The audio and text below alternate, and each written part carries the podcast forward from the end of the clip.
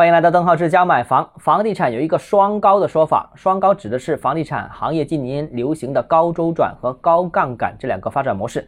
这种发展模式一直被诟病啊，但由于前几年选择这种发展模式的房地产企业都实现了跨越式的发展，所以呢，这种发展模式的风险被掩盖了。现在突然发现此路不通啊！国家调控之后，这一大类采用这两种发展模式的房地产企业都陆陆续续走下坡路。那未来整个房地产行业又能怎样发展呢？今天跟大家分享一下啊。首先第一个呢，就现在比较看好的呃这种轻资产模式。呃，最近房地产企业是债务连连，轻资产模式呢又被拿出来重新再讨论。那这里面其实也不得不佩服万达，要不然呢是全国最早提出轻资产模式，也是全国最早全面实施 推行轻资产模式的。但发展到今今天为止啊，已经有一定的较高的市场占有率。当然了，前几年呢，其实。以绿城为代表的一批房地产企业呢，也看到了这个市场机会，也开始抢占这个市场。哎，当时我也非常有幸啊，也参与了这个以代建为主的这一种模式，获得了一些近距离观察的机会，呃，也感觉到了现在轻资产发展模式上面遇到的一些问题啊，一些房地产企业为什么最终不太成功呢？我觉得有几个原因呢。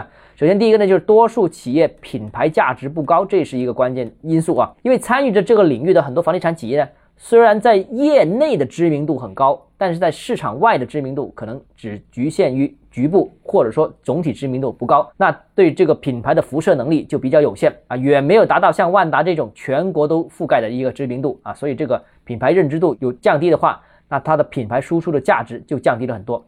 其次，第二点呢，就是技术优势不突出。什么叫技术优势呢？就是前期参与轻资产模式的这类型企业呢，通常是善于盖房子了、卖房子了。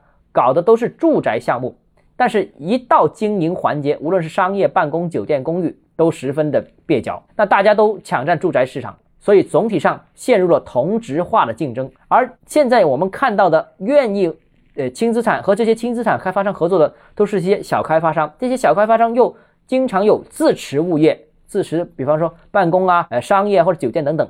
那这一块。怎么解决呢？很多这些合作方都提出不了这个解决方案，只能说盖房子卖房子只有一条路啊，所以这个也是解决不了，不能彻底解决痛点的一个问题。第三个呢，就是很多的参与轻资产运营的企业态度不坚决啊，哎，或者说前几年还是高周转模式鼎盛的时期，几乎所有房地产企业呢都还有规模的迷信，那希望越做越大啊。刚刚有两个项目的企业，通常就喊出要一年干一百亿，刚刚踏入一百亿的就喊出要一年干一千亿啊。所以呢，所有公司的老板都想着是怎么扩大企业的规模，轻资产只是主营业务当中的一个辅佐手段啊，投入的精力、人力、物力其实都不多。由于投入的精力不多，所以直接带来的效应其实也是比较有限的。第二呢，是项目直接参股的也不少啊，做着做着就直接参与成为股东了啊，那所以也有悖初衷，因为轻资产是完全不投钱进去，只是品牌输出和技术输出，但是做着做着直接投钱进去。